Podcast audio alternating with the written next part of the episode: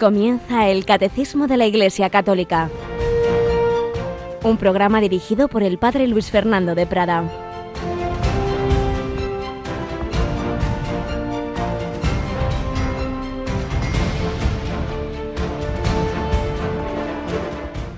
Los fariseos preguntaron a Jesús, ¿cuándo va a llegar el reino de Dios? Él les contestó, el reino de Dios no viene aparatosamente, ni dirán, está aquí o está allí, porque mirad, el reino de Dios está en medio de vosotros. Alabados sean Jesús, María y José. Muy buenos días en este 10 de noviembre en que recordamos a uno de los grandes papas de la historia de la Iglesia, San León Magno, y en que el Evangelio del día nos trae estas palabras de Jesús cuando los fariseos esperaban una, una manifestación espectacular del Mesías cuando llegara, que no reconocían que era Jesús, y Jesús les dice esta frase que muchas veces hemos, habréis visto traducida de otra forma. Dice, el reino de Dios está en medio de vosotros. Otras veces oíamos, está dentro de nosotros, pero en la versión litúrgica oficial, pues eh, siguiendo a los que conocen bien el griego, no, no, es más exacto decir esto, está en medio de vosotros, porque no está ahí en este momento Jesús diciendo a esos fariseos, está dentro de vosotros, eh, porque tenéis dentro el amor de Dios, pues no precisamente, sino está en medio de vosotros, porque el reino de Dios soy yo. Estoy en medio de vosotros. Lo que buscáis en signos especiales ya está aquí. El verbo hecho carne. Sí, lo explicaba Benedicto XVI en su preciosa obra Jesús de Nazaret, que os recuerdo que la fuimos explicando a lo largo de muchos programas de vida en Cristo y está ahí recopilada para quien quiera oírla más sencilla y resumida, y quitando las cosas más técnicas, y ahí lo explicaba. El reino de Dios es Jesucristo, claro, porque en una humanidad reina Dios totalmente, claro, como que es una persona divina la que está de sujeto de ese hombre Cristo Jesús. Bueno, pues sí, está en medio de nosotros. Muchas veces buscamos, y mucha gente, pues siempre como buscando cosas especiales, extraordinarias, y a ver dónde hay tales apariciones, y ahí, ahí donde hay no sé qué milagros. Y me han contado que en tal sitio pasa no sé qué. Bueno, bueno, bueno. Claro que sí que Dios puede hacerlo y lo hace cuando tenga que hacerlo.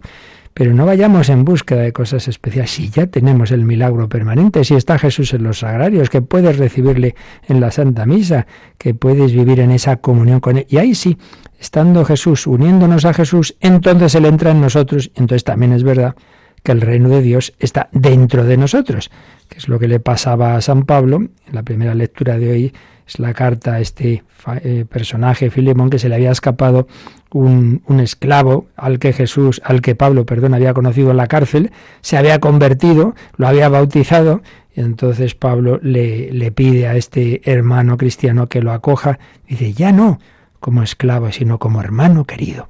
Claro que sí. Esa semilla del reino de Dios iba transformando los corazones y iba a ir transformando la sociedad, pero así de dentro hacia afuera. Una vez que está Cristo en medio de nosotros, que transforma nuestro corazón, puede ir transformando la sociedad, puede ir transformando las costumbres, las estructuras sociales, y así lo fue haciendo con ese mundo pagano, en el que era lo más normal del mundo la esclavitud y ya se, poco a poco se fue viendo que no, que eso no era coherente con que somos hermanos en Cristo. Bueno, pues hoy nos pasa igual, estamos en un mundo neopagano, pues hay que tener paciencia, de nuevo una nueva evangelización y esas semillas del reino de Dios irán transformando de nuevo este mundo, porque es Dios mismo el que lo hará, no nosotros, pero es verdad que el Señor nos pide nuestra colaboración, como se la pedimos aquí a Yolanda Gómez. Buenos días, Yoli. Buenos días, Padre. Bueno, y les recordamos que un servidor va a ir a Alicante la semana que viene, por eso el martes que viene no tendremos programa en directo, pero sí que tendré directo el contacto con los oyentes que quieran venir a un encuentro con oyentes. Tenemos el lunes por la tarde ahí en esa bella ciudad alicantina, ¿verdad? Eso es, será a las cinco y media de la tarde en la Casa Sacerdotal de Alicante, donde tendrá ese encuentro con los oyentes. La Casa Sacerdotal está en la calle Aureliano Ibarra número 11. Así es, y ahí vendrá también amabilísimamente nuestro querido Monseñor José Ignacio Monilla, así que los dos tendremos ese encuentro, vendrán los voluntarios de, de esa diócesis y así también quien quiera eh, conocer mejor la radio y quizá alguno que se quiera ofrecer también a colaborar como voluntario en Alicante, pues ahí tendrá la ocasión. para todo ello. Pues nosotros seguimos intentando poner esos granitos de arena, colaborando con el Señor, colaborando con la Virgen María, para que el reino de Dios se extienda al mundo entero. Falta hace y tú, querido oyente, pues también estás llamado a poner cada uno lo que pueda, oración, el sacrificio, tu testimonio, tu palabra, tu manera de anunciar que Cristo es el único redentor del mundo. Pues lo seguimos haciendo también, extendiendo su doctrina en este programa que nos, que nos permite conocer esa síntesis de la doctrina católica en el catecismo, el catecismo de la Iglesia Católica.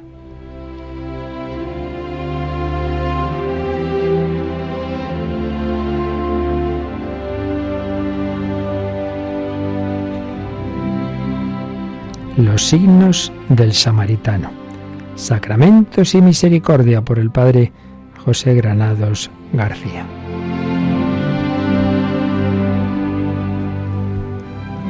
Bueno, pues estamos ya en la parte final de este librito que tomando como, como hilo conductor la parábola del buen samaritano, pues imagina el autor que el hombre herido, ese Jesé, pues luego busca saber quién le había curado, quién le había atendido, se encuentra que era Jesucristo y a raíz de, todo ello, pues nos va hablando de los sacramentos, porque realmente las heridas principales no son las del cuerpo, son las del alma, y el Señor las va curando en la posada, que es la iglesia, a través de esas unciones, de esos gestos que son los sacramentos. Y hoy vamos a ver cómo nos cuentan, nos explica el sacramento de la penitencia.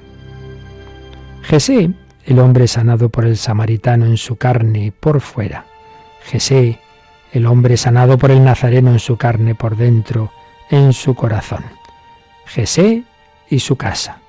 Una carne nueva, sumergidos en el flujo de la carne de Jesús, de sus palabras, de sus bienandanzas, de sus milagros. Sí, Jesé, su mujer, sus hijos, pues en esta este relato imaginario habría ido recibiendo todos los sacramentos, y por eso dice cómo han recibido ese contacto con, con Cristo, con su carne. Jesé y su casa, manantiales de misericordia, expandiendo, propagando el perdón y la vida nueva, y la existencia alta que emana de la humildad de la carne. Jesé, el hombre rescatado de los caminos que bajan de Jerusalén a Jericó, y que en la noche se pueblan de bandidos que roban, hieren, matan, librado para siempre de emboscadas y tropiezos. ¿Para siempre? ¿Liberado para siempre? Pues no, bajó otra vez Jesé de Jerusalén a Jericó, y esta vez sabemos que es una parábola, y el hombre iluminado se sumergía en la noche y de nuevo era asaltado en el camino el hombre vigilante y herido el hombre sano, que sanaba a otros. Pues sí, de nuevo ocurrió. Y cuando su cuerpo cayó sobre el suelo y el polvo, se sorprendió, porque era un cuerpo nuevo el que caía, una amistad nueva, la que se traicionaba, una carne nueva, la que se abría en flor de sangre. Carne frágil la de Jesé, aún bautizado, aún fortalecido con el crisma santo, aún acompañado por las manos y la voz de Jesús que le hablaban en Pablo, aún alimentado del cuerpo y sangre de la medicina del samaritano. Pues sí, aunque hayamos recibido todos los sacramentos, seguimos teniendo debilidad. Nadie puede decir, uy, ya está, ya no volveré nunca a caer. Carne frágil, la de Jesé y su mujer, aún bautizados juntos, aún consagrada su unidad por el amor nuevo de Jesús, aun llevando en sí el sello y el faro del amor indisoluble. Sí, aún así, pues seguimos teniendo esa debilidad y podemos volver a caer.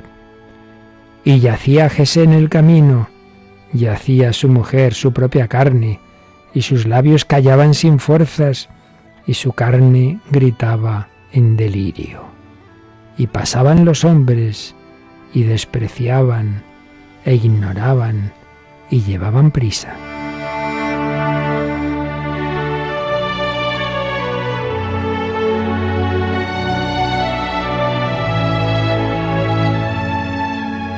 llevaban prisa.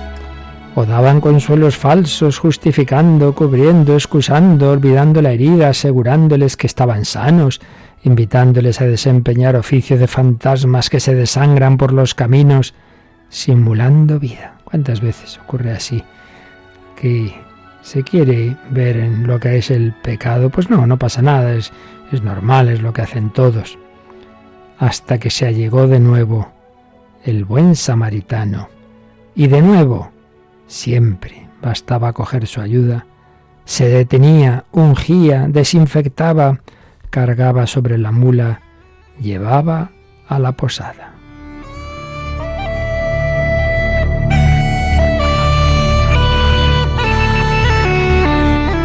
Y esta vez, igual que la primera, pero distinta, porque ya conocía al samaritano, más aún, pertenecía al samaritano, se había revestido con su carne, con la carne de Jesús Nazareno.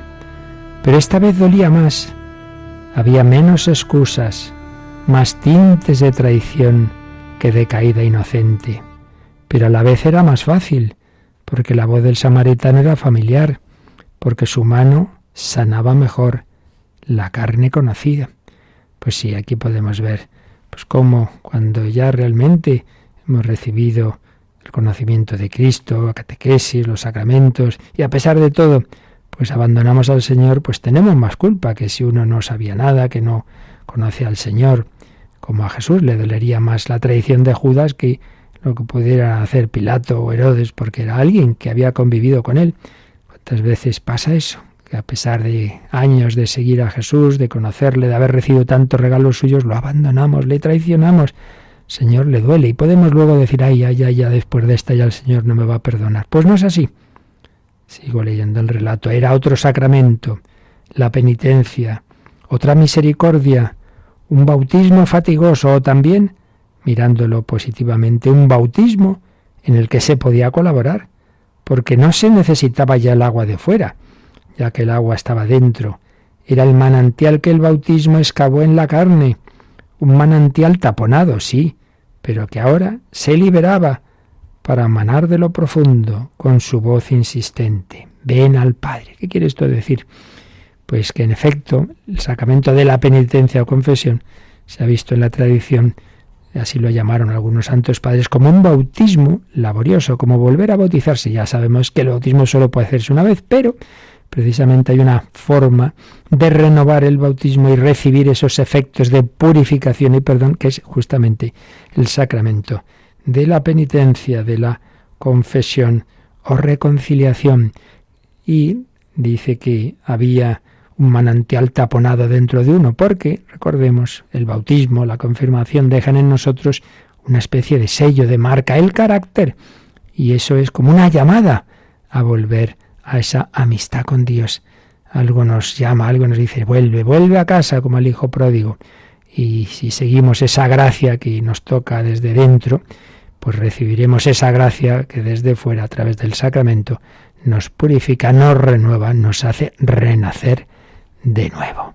Pues es el gran regalo del sacramento de la penitencia, de la misericordia, no digamos, ah, es que he vuelto a caer, ya es que siempre igual. ¿Para qué? Si volveré a lo mismo. ¿Para qué confesarme? Siempre caigo a lo mismo. Pues por esa regla de tres, ¿para qué comes y volverás a tener hambre? ¿Para qué te duchas y volverás a ensuciarte? Pues sí, ¿qué vamos a hacer? 70 veces 7, eso sí, con arrepentimiento, con propósito, poniendo de nuestra parte, pero asumiendo nuestra debilidad y asumiendo, sobre todo, que el Señor nos conoce y tiene esa infinita misericordia que nos perdona 70 veces 7, es decir, siempre. Y recordad, ya lo habremos dicho más de una vez, pero la verdad es que es un principio sanísimo para la vida espiritual. Cuando uno dice, ay, es que caigo, es que recaigo, este principio de vida espiritual, ni hacer la paz con las faltas, con los pecados, ni perder la paz por ellas, ni hacer la paz con las faltas. No digas, bueno, ya está, como yo soy así, porque se aguanten los demás. Yo este es mi genio, ya no, no pienso esforzar. Hombre, no, no hagas la paz, todos los días lucha. Señor, ayúdame, a ver si hoy un, por lo menos un poquito menos, me enfado menos. O todos los días de, venga, mañana voy a luchar contra la pereza, contra esto. Ay, he vuelto a caer, qué desastre. No, no, tampoco pierdas la paz. No hagas la paz, lucha, pero no pierdas la paz. no te desanimes, esto es una guerra larga, se pierden batallas, pero si perseveras en la lucha, si acudes a los sacramentos, si acudes a la oración, como dice Santa Teresa, que no deja de hacer la oración, aunque tenga caídas y debilidades, o como ella tenga, tuvo una larga etapa de tibieza incluso en el convento, llegará a buen puerto. Ni hacer la paz con las faltas, ni perder la paz por ellas.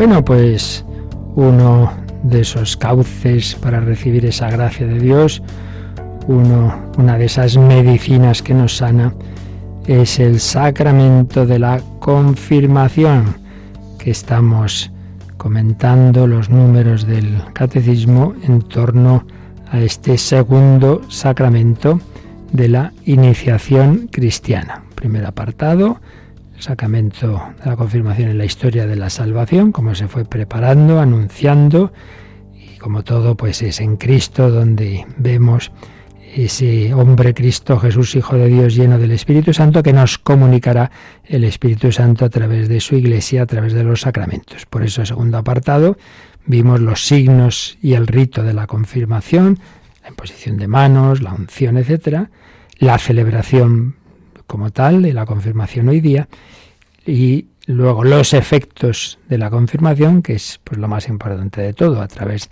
de esos signos, de esos ritos que hace el sacramento en nuestro ser. Y estábamos en el apartado ¿quién puede recibir este sacramento? El sujeto del sacramento. Habíamos visto una pequeña visión así de conjunto de lo que se nos va a decir en este apartado y habíamos comenzado a a comentar un poquito el primero de los números, pero ahí nos habíamos quedado, así que retomamos este número 1306. Todo bautizado, aún no confirmado, puede y debe recibir el sacramento de la confirmación, puesto que bautismo, confirmación y Eucaristía forman una unidad. De ahí se sigue que los fieles están obligados a recibir este sacramento en tiempo oportuno, porque sin la confirmación y la Eucaristía, el sacramento del bautismo es ciertamente válido y eficaz, pero la iniciación cristiana queda incompleta. Y como aquí se nos está recordando de nuevo que hay una iniciación cristiana, que en la clasificación de los sacramentos que sigue el catecismo, pues recordábamos ese primer bloque, los sacramentos de iniciación, luego los de curación y luego los de madurez al servicio de la comunidad, pues nos sugiere el catecismo que volvamos a releer cuando se nos habló de eso de los sacramentos de la iniciación cristiana, que es este número 1212. Así que vamos a ello, era justo al principio de esta sección, segunda sección de la segunda parte del catecismo, sobre los sacramentos. Pues vamos al 1212. Mediante los sacramentos de la iniciación cristiana, el bautismo, la confirmación y la Eucaristía se ponen los fundamentos de toda vida cristiana. La participación en la naturaleza divina, que los hombres reciben como don mediante la gracia de Cristo, tiene cierta analogía con el origen, el crecimiento y el sustento de la vida natural. En efecto, los fieles renacidos en el bautismo se fortalecen con el sacramento de la confirmación y finalmente son alimentados en la Eucaristía con el manjar de la vida eterna. Y así, por medio de estos sacramentos de la iniciación cristiana, reciben cada vez con más abundancia los tesoros de la vida divina y avanzan hacia la perfección de la caridad. Todo este largo párrafo que nos acaba de leer Yolanda está tomado de la Constitución Apostólica Divina y Consorcio Nature del Papa Pablo VI, cuando pues se renovó todas las celebraciones litúrgicas de los sacramentos después del Vaticano II. Y es muy importante lo que se nos ha dicho. En primer lugar, se nos recuerda algo fundamental que dice San Pedro en, su primera carta, y es que lo que nos conceden los sacramentos y concretamente los de la iniciación es ni más ni menos que la participación en la naturaleza divina. Sacramentos no son para que seamos mejores personas humanas, que evidentemente de rebote también, sino para que entremos en otra dimensión más aún por encima de lo humano, en lo divino. Es decir, Dios nos concede por su gracia misericordiosa, pues tener una participación de su ser y por tanto también de su modo de pensar, de su modo de querer, de su modo de actuar. Es sobrenatural. Nuestra naturaleza, simplemente con que actúe racionalmente con una mirada, pues eso, de, penetrante gracias a la inteligencia espiritual y con una voluntad espiritual también que no se deje llevar sin más de lo que pide el cuerpo como los animales, pues ya actuaría de una manera humana. Bueno, ya no, no es poco, ¿no? Porque por desgracia muchas veces actuamos a modo animal, sin más. Pues es poco porque Dios no nos ha destinado simplemente a ser buenas personas, a actuar humanamente, racionalmente, sino a actuar divinamente y a ser no solo hombres, sino hijos de Dios, partícipes de la naturaleza divina. Y eso evidentemente no lo podemos conseguir por nuestras fuerzas, que justo ahí está el pecado original y el trasfondo de todo pecado, que uno pretende ser Dios porque yo lo puedo, porque yo lo valgo, porque yo no sé qué, porque te crees que tú por tus fuerzas vas a eso, a ser como Dios. Seréis como Dios. La tentación satánica. Pues no es así. Seréis como Dios, pero precisamente no porque tú por tus fuerzas y cerrado en ti mismo lo consigas, sino porque humildemente recojas, acojas, acojas el don, los regalos que Dios nos hace. El Padre nos ha enviado a su Hijo, quien nos entregó a su Hijo, quien, ¿cómo no nos dará todo con Él? Dice San Pablo, el Padre y el Hijo nos dan al Espíritu Santo ya recibiréis este don del que os enviaré desde el Padre, dice Jesús a los apóstoles. Son dones. Los dones se acogen con humildad y con agradecimiento. Entonces sí, podemos ser como Dios, pero en esa participación mm, regalada, donada, que Dios nos da. Entonces, supuesto que los sacramentos, y concretamente uno se inicia en ello por estos sacramentos de la iniciación, pues nos conceden esa participación en la naturaleza divina, después este número nos ha recordado que hay una analogía, hay una analogía en esa vida divina, en cómo vamos participando de ella, hay una analogía con la vida humana natural. El niño nace, el niño crece, el niño se va fortaleciendo, el niño se va alimentando, luego veremos que el niño también hay que curarlo, sacramentos de curación, pero ahora estamos en, en cómo empieza y crece y se alimenta esa vida. Bueno, pues igual que en la vida natural hay ese nacimiento, crecimiento y sustento, pues también en la vida sobrenatural, nacimiento, el bautismo, crecimiento, la confirmación y sustento, la Eucaristía.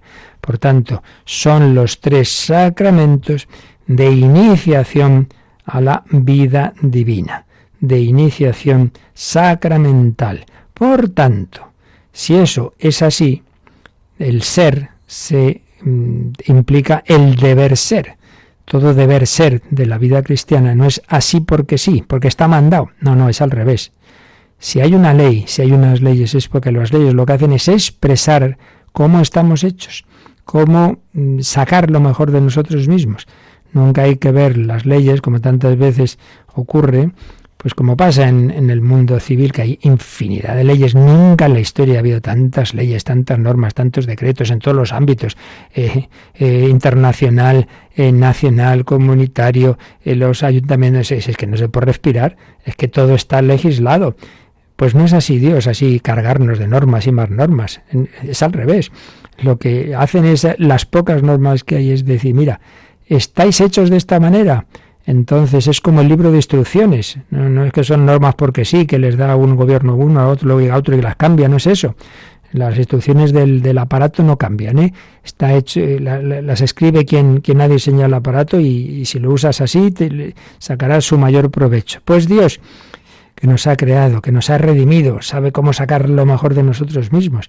Entonces las normas son expresión de cómo estamos hechos. Lo digo porque aquí hemos dicho hemos leído en el 1306 que todo bautizado que aún no esté confirmado puede y debe, el debe, la obligación de recibir la confirmación, simplemente es una manera de decir, hombre, si quieres de verdad vivir la vida divina, no te quedes al principio, no te quedes en que ya fuiste bautizado, que, que todavía está, esto está muy en la básica básica. Tienes que seguir.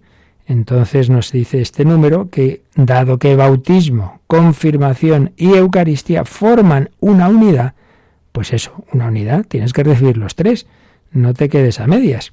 Por eso tienes la obligación, pero en este sentido, no porque sí, sino porque es una manera de decir, oye, que, que, que, si no te quedas es mirreado, que, que esto hay que seguir alimentándote, que hay que seguir fortaleciéndote.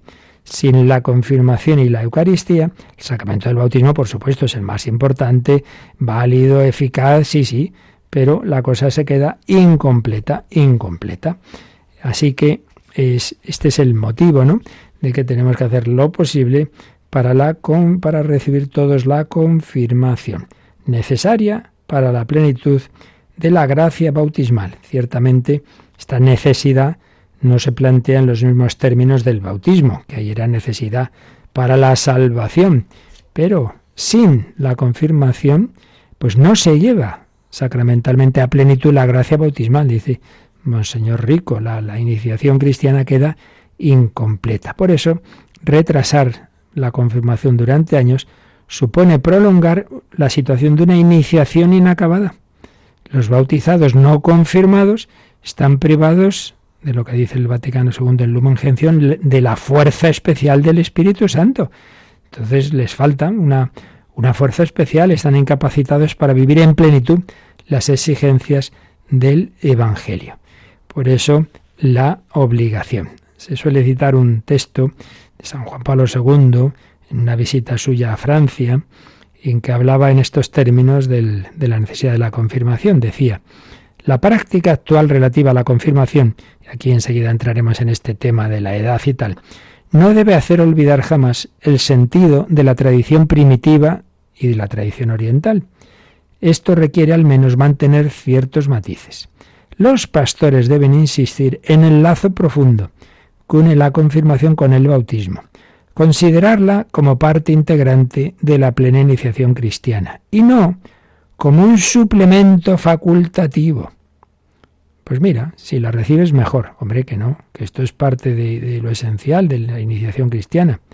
Y hay que considerarla, volvemos a Juan Pablo II, como el don de Dios que perfecciona al cristiano y al apóstol, sin reducirla a una nueva profesión de fe o a un compromiso más grande que podría encontrar lugar en diversas etapas de la vida. Y sobre todo hay que evitar el reservarla para una élite. Mira, este sacramento es el de los super comprometidos. Así que si tú no eres un super comprometido, no recibas la confirmación. Enseguida vamos a, a entrar en este tema que es complejillo, que esto de, del orden de los sacramentos de la iniciación y de la edad. Pero de momento insistamos, la necesidad de la confirmación. Aparte de lo, de lo que hemos dicho, nos recuerda el padre Guenaga que para ser cristiano, para ser cristiano, pues mm, tenemos eso, que recibir todos estos sacramentos de iniciación, pero además recordaba que hay vocaciones especiales y tareas particulares, hombre, que para desempeñarlas bien, pues es como la carrera universitaria y no has hecho bachiller y ni, primaria, hombre, pues vamos por orden, ¿no? Entonces, pues dice, pues claro, por supuesto, para ser ordenado sacerdote, para la vida consagrada, uno tiene que estar confirmado, la vida matrimonial es lo suyo. No es que sean inválidos estos sacramentos sin, sin, sin la confirmación, pero digamos es incoherente, es incoherente que uno vaya a un sacramento, que uno reciba un sacramento que es de madurez, que es de, de dar a otros sin haber recibido tú lo básico, que está en, en la iniciación, bautismo, confirmación, Eucaristía. Y añadía el padre Buenaga, pues todos los que emprenden alguna tarea confiada por la Iglesia, pues por ejemplo eres el que da, eh, dirige la catequesis a ti, o aquí en la parroquia, etcétera, o se comprometen personalmente en la vida espiritual y apostólica, todo este tipo de, de, de encargos, ¿no? Pero en realidad, para todo cristiano, porque la vocación fundamental de todo cristiano es la santidad y esa la tenemos todos, no unos cuantos, no una élite, como decía eh, Juan Pablo II en, esa, en ese viaje por Francia. Bueno, enseguida eh, entramos en el tema que implica esto de, de la edad de la confirmación, pero vamos en primer lugar a invocar a ese Espíritu Santo que realmente es el que necesitamos todos y que se nos comunica pues de una manera muy especial en estos sacramentos de la iniciación y de una manera más particular y especial todavía en el sacramento que estamos tratando, el sacramento de la confirmación.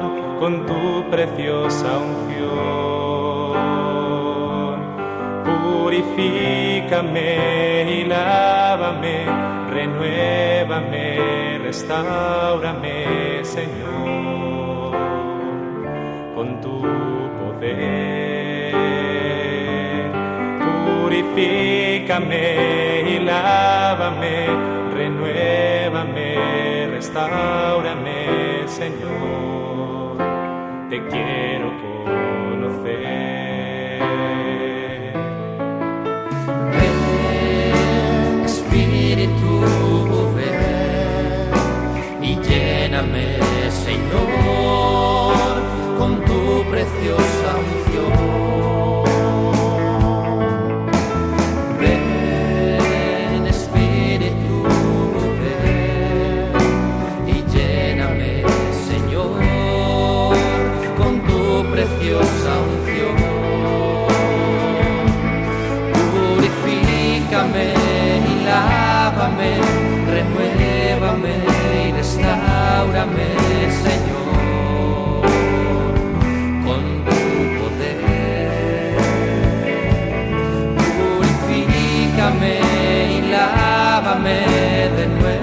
Lávame y restaurame, Señor.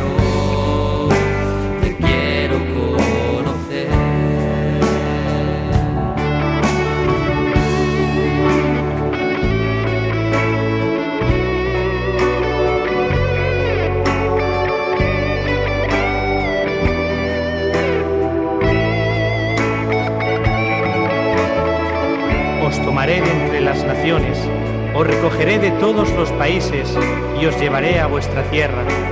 Os rociaré con agua pura y quedaréis purificados. Os daré un corazón nuevo. Infundiré en vosotros un espíritu nuevo.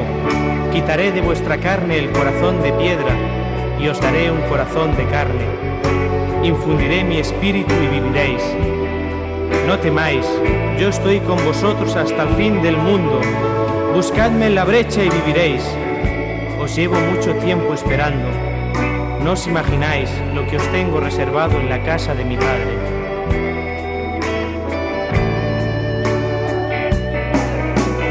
Ven, Espíritu, ven y lléname, Señor, con tu preciosa unción.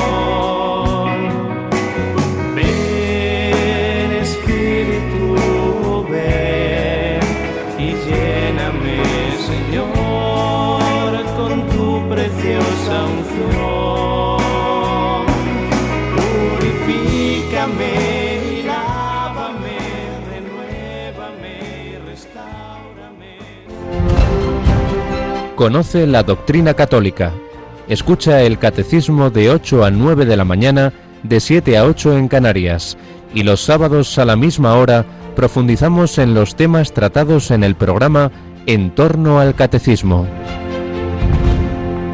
Bueno, pues seguimos con este apartado de quién puede y debe recibir este sacramento y eso implica cuándo y cómo. Pues vamos al siguiente número, Yolanda, el 1307. La costumbre latina, desde hace siglos, indica la edad del uso de razón como punto de referencia para recibir la confirmación. Sin embargo, en peligro de muerte se debe confirmar a los niños, incluso si no han alcanzado todavía la edad del uso de razón. Bueno, en primer lugar, recordemos, dice aquí costumbre latina desde hace siglos, porque eh, recordemos esas dos tradiciones, ya sabemos que en la Iglesia lo esencial es común en todos sus ámbitos, en todas sus tradiciones, en el mundo oriental y en el mundo occidental, pero el que lo esencial sea común no quita que haya también diversidad en distintos aspectos, tradiciones, escuelas, liturgias, ritos, etcétera, etcétera. Y en efecto, pues ya vimos como si al principio se recibían los tres sacramentos normalmente unidos, bautismo, confirmación, Eucaristía, luego eh, se mantuvo eso en el, entre los católicos orientales, pero en cambio en, en el mundo occidental se, se, separaron. Primero el bautismo y luego ya después la, la confirmación y la Eucaristía.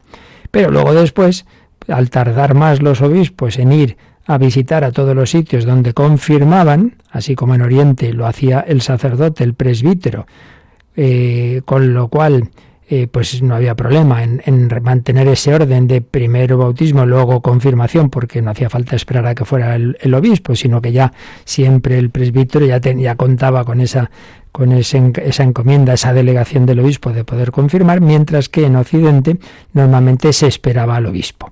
Y entonces, como tardaba, claro, pues decía, no, no va a estar este niño sin hacer la comunión, y entonces se alteró el orden. Y empezó primero bautismo, luego la Eucaristía la primera participación en la Eucaristía, llamamos la primera comunión, y luego la confirmación, y a veces iba retrasando, retrasando. Pero es que además, ya en nuestros tiempos, bueno, nuestros tiempos, quiero decir, hace ya unos 40 o 50 años, pues empezaron una serie de teorías que decían, no, pues es que ya pues vamos a retrasar más la confirmación, porque así es la manera de que sea un sacramento, pues más de que el chico ya pues ya sabe más lo que hace en su adolescencia, etcétera, etcétera, etcétera. Y aquí es donde viene pues todo un debate que no va a resolver desde luego un servidor y que eso pues simplemente hay que atenerse en cada diócesis a porque ahí hay un, un margen entre la norma general que nos da el Código de Derecho Canónico, que es lo que aquí recoge este número, en torno a la edad del uso de razón, es decir, viene a ser la misma edad de la comunión, de la primera comunión. Pero hay un margen entre eso, lo que puedan mm, señalar en cada nación las conferencias episcopales y lo que pueda en cada diócesis al final decidir cada obispo. Pues ahí hay sus márgenes, hay sus pros y sus contras que enseguida vamos a ver. Pero el que se tome una decisión u otra, y que siempre hay que decir, pues yo donde estoy hago lo que me mandan y hemos terminado, pero el que se tome una decisión u otra no quita que desde el punto de vista teológico profundo las cosas son como son, que luego pastoralmente se haga tal adaptación o tal otra, bueno, pues habrá que ver, ya veremos que no es tan fácil el tema, pero desde luego lo que está claro es que eh, lo que está en la fe, en la tradición, en la teología, es que primero es bautismo, luego es confirmación y luego es Eucaristía. Ese es el, orden. De manera que es algo raro, algo incoherente, el recibir primero el sacramento de la Eucaristía en la primera comunión sin haber recibido el sacramento que prepara a ese, porque la Eucaristía es de mayor plenitud y presupone pues que uno ya ha recibido todo lo preparatorio, que es bautismo y confirmación. Por tanto, eh, yo sé que hay personas que esto pues siempre han oído lo contrario y les va a chocar, pero es así. Y vamos a ver pues cómo lo explicaba, ya lo hemos citado muchas veces, este eh, teólogo liturgista jesuita que falleció hace unos años, el padre José Antonio Guenaga. Eh, señalando esto, y bueno, como él o Miguel, el padre Miguel Peinado, un teólogo de Granada, falleció hace poco, pues lo mismo, y bueno, y muchos otros. Y en definitiva, pues es lo que venía a decir Juan Pablo II en ese texto que hemos recordado antes de su viaje a Francia, que allí ya pues también estaba esa costumbre de que se había ido retrasando la confirmación y el Papa decía, bueno, pero no, hay que olvidar que cuál es la tradición de la Iglesia, cuál es la, lo que, cómo se hace en Oriente y, y qué implica el sentido teológico de estos sacramentos. Padre Buenaga señalaba que, claro, cuando se retrasa la confirmación a la adolescencia, ocurre que se celebra antes el principal sacramento, la Eucaristía, que el sacramento que lo prepara, que es la confirmación. Y entonces dice, hombre, vamos a, estudiar esto a fondo, ¿no? Este conjunto de temas. La edad, el orden de los sacramentos de la iniciación y el sentido de la propia confirmación. El sentido de la confirmación. Entonces, vamos a ver qué razones se, se han dado, se dieron, sobre todo hace años, para retrasar la confirmación a la adolescencia. Hay razones que, pueden, tienen su, su, su, importancia, pero otras que son un error. Enseguida lo veremos. Se dice, no, pues hay que celebrarla en el momento del desarrollo psicológico, más en consonancia con el contenido del sacramento que es la personalización del bautismo. Entonces ya el adolescente pues ya sabe lo que hace, ya pues, pues eso ya no es como un niño, entonces pues pues eso, pues él ahora eh, confirma aquello que le dieron sus padres. Bueno, primera cuestión. Eh, seguro que está muy maduro el adolescente. Más bien es un periodo muy turbado de la vida, ¿verdad? De muchísimos altibajos. No, no, eso no, está nada claro. Al revés, el niño, no digo del niño chiquitín, sino ya en una cierta edad, está en una fase de apertura y sana receptividad a la, a la vida religiosa. Es el tiempo, es el tiempo también de apertura de la conciencia moral. Por eso, un niño en torno a 7, 8, 9, 10 años, ahí hay una psicología, es así, mucho más apta para prepararse a la confirmación y a la Eucaristía que a los 14. Ahí se asimila mucho más las cosas, ¿no? Pues eso que se dice que queda lo que, lo que se mama, ¿no? Entonces, una vez, otra cosa es que el que uno celebre un sacramento no quiere decir que después no haya que seguir eh, cultivándose, formándose, la catequesis la catequesis también tiene que ser después, la catequesis mistagógica después. Pero hombre, se preguntaba el padre Guenaga, ¿con qué derecho se priva del don del sacramento durante largos y difíciles periodos de la vida, como es la adolescencia, o incluso de parte de la juventud? A, los chicos diciendo, no, no, todavía no, hay que estar más, más preparado, más preparado. Pero sobre todo, aquí, ya digo, se puede entender, ¿no? Pues bueno, por razones de, vamos a ver si así se compromete más en la iglesia y tal, pero lo que sí que está claro, y esto ya lo, he comprobado, es que muchas veces detrás de esta de este retrasar la confirmación hay una, una concepción teológica falsa. Yo recuerdo una chica que me dijo, sí, sí, yo me confirmo ahora porque yo confirmo lo que recibí. Pues no, hija mía, no, tú no confirmas nada. Quien confirma es Dios. Entonces, el tema teológico equivocado que a veces está de trasfondo es que se acentúa la dimensión de lo que hace el hombre. Y lo importante es que yo renuevo, renuevo las promesas. Entonces, como si fuera más una acción del hombre, más un compromiso del hombre que de Dios. Parece que más se confirma al joven que le confirma el Espíritu Santo. pues no, eso desde luego está equivocado. La confirmación es la segunda parte del bautismo, que es el don de Dios. Y, bueno, no, pero es que el motivo es más bien pastoral para ver si enganchamos a los adolescentes. Bueno, primera cuestión, ¿es lícito usar un sacramento para un fin pastoral? Pero segunda cuestión, ¿se ha conseguido eso? No, no. Recuerdo una, una anécdota entre curas, estaba uno preocupado ay, es que tengo ahí unas, unas cigüeñas en, en la torre, claro, que como se me ocurra espantarlas y tal, te denuncian, no sé qué, no sé cuánto, y le dice el otro, pues confírmalas. Dice, ¿cómo? ¿Qué quieres decir? Sí, las confirmas y ya no vuelven. Como diciendo, pues cuántas veces el sacramento de la confirmación es el sacramento de la despedida, ¿no? Eh, una, los chicos, bueno, aguantan hasta ese momento y luego se te... ya ni eso, ya ni eso, pero bueno, esto estoy hablando hace unos años, ¿no? Entonces, no es verdad que con retrasar la confirmación se haya con eso conseguido, digamos, iniciar una especie de pastoral juvenil. No, los caminos son otros. Y un servidor ha estado toda la vida en pastoral juvenil y algo de experiencia tengo al respecto. Los caminos son otros.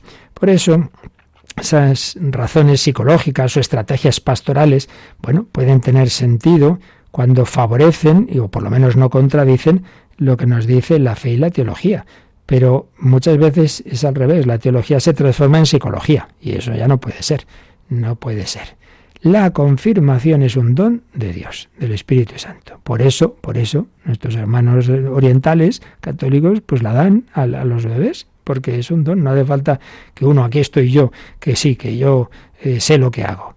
Pues no, recibes el don y luego ya después otra cosa es que luego eso que has recibido, pues tienes que formarte bien en ello, ¿no? Pero sobre todo lo que teológicamente está claro es que de los tres sacramentos de la iniciación, el de la plenitud es la Eucaristía. Entonces, es, teológicamente es extraño que primero recibas lo que es el sacramento de participación plena en la vida de la Iglesia, que es la Eucaristía, y después el que te debe preparar a ello, que es la confirmación. El bautismo, dice el padre Buenaga, incorpora a Cristo. La confirmación configura a Cristo. Y la Eucaristía identifica con Cristo. Tres verbos. Bautismo, incorpora. Confirmación, configura. Eucaristía, identifica en la Eucaristía, nos debemos ofrecer con Cristo al Padre. En la Santa Misa ahí debemos ofrecernos. Y para ofrecernos necesitamos el Espíritu Santo. Cristo se ofreció al Padre en el Espíritu Eterno, dice la carta a los Hebreos 9:14. Y la transformación del pan y vino en la Santa Misa ocurre por la invocación del Espíritu Santo. Pues también necesitamos el Espíritu Santo para ofrecernos de corazón, estar configurados con Cristo por el Espíritu Santo, guiados como Cristo por ese mismo Espíritu. Y así estaremos preparados adecuadamente para ofrecer a Cristo y ofrecernos con Cristo. Pero si no hemos recibido esa mm, mayor comunicación del Espíritu Santo en, la confirmación, pues algo falla. Por eso decía el Padre Buenaga, la sola incorporación bautismal a Cristo capacita para celebrar y comulgar. Sí, puedes comulgar, pero no ha preparado adecuadamente. Falta algo. Solo la plenitud bautismal, que es la confirmación, es la preparación adecuada a la Eucaristía. La confirmación es la segunda fase del sacramento de la iniciación. Por eso, esa práctica pastoral, con, con eh, con lógicas razones, que, que, no se hizo porque sí, que se buscaba un fin bueno, no faltaría más, pero no, no deja de ser un poco extraño, desordena los sacramentos y, eso altera ese orden de primero bautismo, segundo confirmación, tercero Eucaristía. Rompe también un poco esa vinculación sacramental entre bautismo y confirmación, porque entre medias se ha metido el de la Eucaristía. Pero sobre todo, repito, de lo que hay que tener cuidado es que no entre esa mentalidad, aunque pues bueno, pueda hacerse mantener esa práctica de decir, bueno, pues eh, retrasamos la confirmación y tal, pero que no sea nunca por esa mentalidad de que es que es que ahora como ya soy mayorcito, soy yo el que confirma eh, lo que lo que me dieron mis padres, que no, que siempre la iniciativa es de Dios. Dios y su actividad sacramental tienen la primacía el, fiel tenemos que colaborar en lo que hemos recibido, pero una cosa es colaborar y otra cosa es que soy yo el protagonista. No, no, el protagonista es siempre el Señor, que nos regala su amor incondicional. Entonces, la solución más bien vendría y viene, y así se está haciendo cada vez más, ¿eh? porque cada vez se está volviendo más en muchas diócesis a adelantar otra vez esa edad de la confirmación y a mantener ese orden teológico. ¿no? La solución no está en que vamos a retrasar la confirmación para entonces tener algo con lo que enganchar a esos adolescentes, sino en trabajar bien esa pastoral juvenil y después del de bautismo, confirmación y Eucaristía, pues que haya catequesis o sobre todo, pues esos grupos de adolescentes, de preadolescentes, de jóvenes, pues que, que, que, resulten atractivos para el joven, pero no por la obligación de que como tienes que confirmar, hay que aguantar aquí y, y mira, que eso al final, pues no, por ahí no, no da la cosa fruto.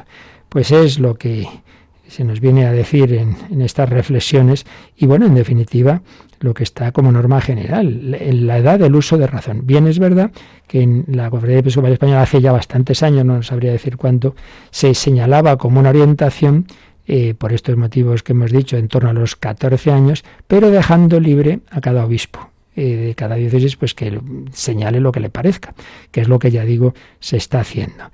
En cualquier caso, aunque pueda haber y las hay, pues motivos que a veces pues puedan decir, bueno, pues mira, aquí es así, pues que siempre hay que obedecer como se, se esté señalado, pero repito, que no sea por esa mentalidad, que es lo que aquí nos interesa más resaltar en una exposición del catecismo, que nunca sea por esa mentalidad de que, porque ahora como somos mayores, eh, y conscientes de lo que hacemos. Primero, que no es verdad, porque anda que están buenos cada vez más los adolescentes, pero segundo, que aunque fuera verdad, que no es eso, que el sacramento de la confirmación, el protagonista no es el hombre, no, no, no lo es, es Dios siempre, es el regalo que Dios nos hace y nosotros llamados a, acogerlo.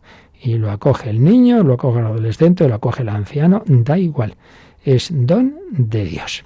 Bueno, pues esto es así lo, lo esencial eh, hemos resumido unos minutos lo que llevamos años, llevan años debatiendo los teólogos, catequistas y pastoralistas y todo eso, pero bueno, para que tengamos una cierta idea del tema, por ahí va la cosa. Y nos quedamos sobre todo, repito, en que el orden teológico es el que es, que así es como se hace en Oriente, que así es como responde al orden normal de prepararnos a la plenitud de la iniciación que es la Eucaristía y si en algunos casos por, por un tipo de razones pastorales se altera, lo que no debe alterarse nunca es la mentalidad de fondo, de que siempre es don de Dios y que esa renovación que se hace de las promesas bautismales en la confirmación no es ni mucho menos lo esencial.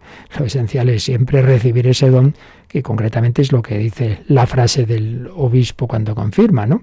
Recibe por esta señal el don, el regalo, del Espíritu Santo, el don que es el propio Espíritu Santo. Bueno, pues lo dejamos aquí.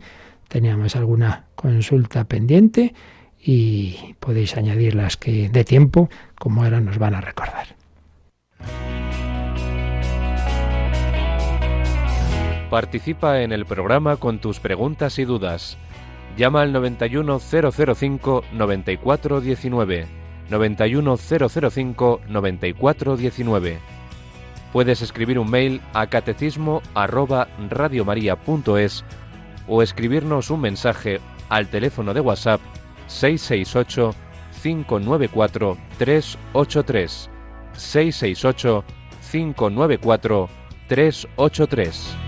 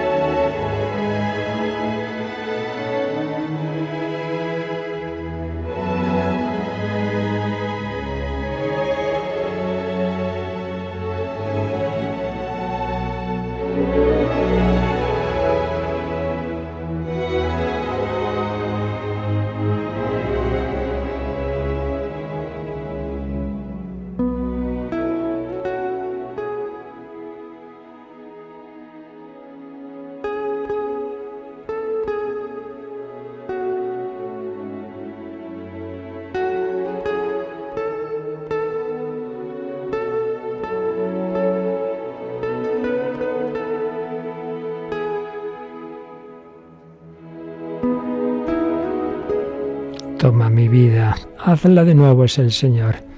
El que lo hace el otro día llegó un audio.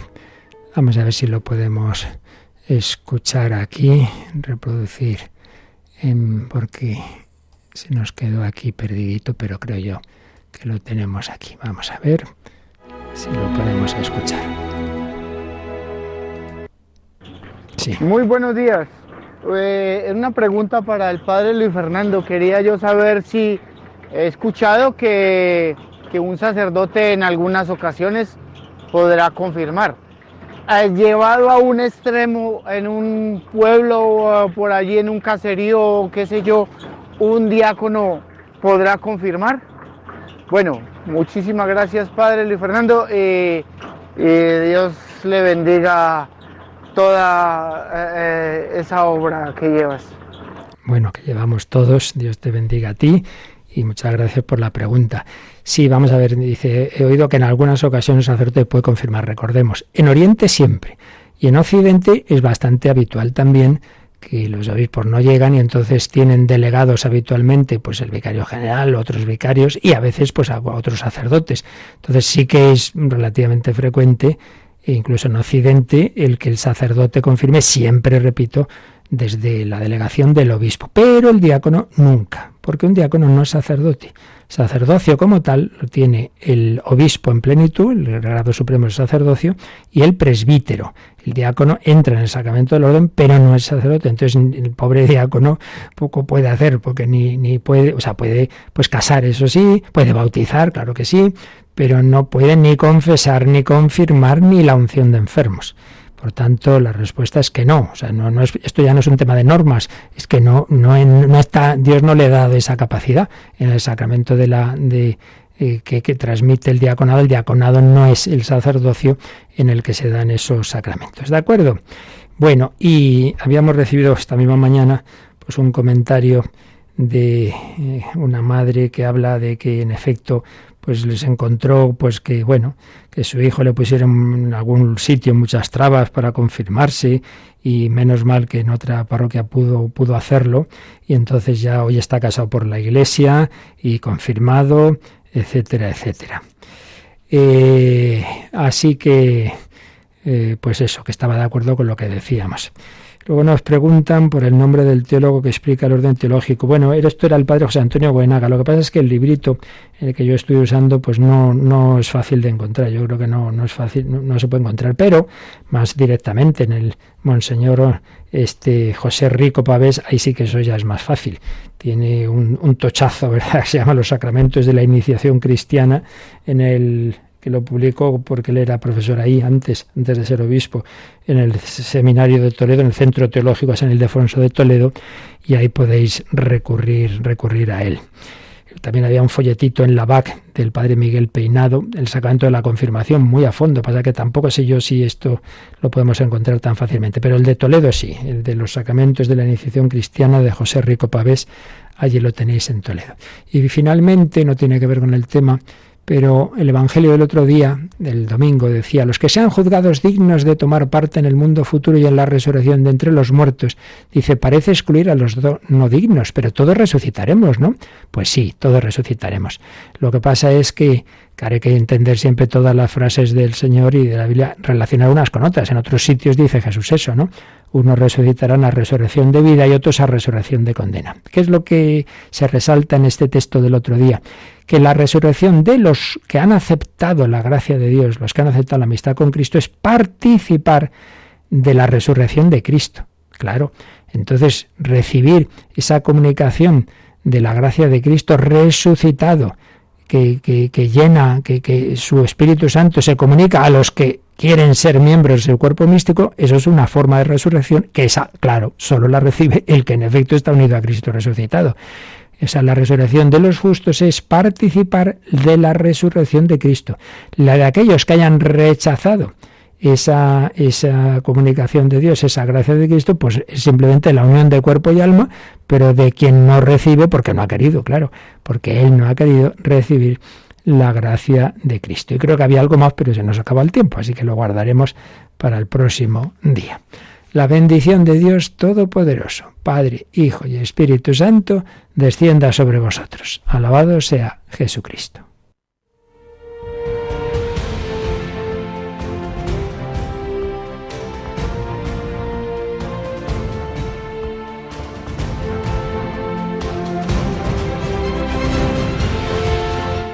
Han escuchado en Radio María el Catecismo de la Iglesia Católica, un programa dirigido por el Padre Luis Fernando de Prada.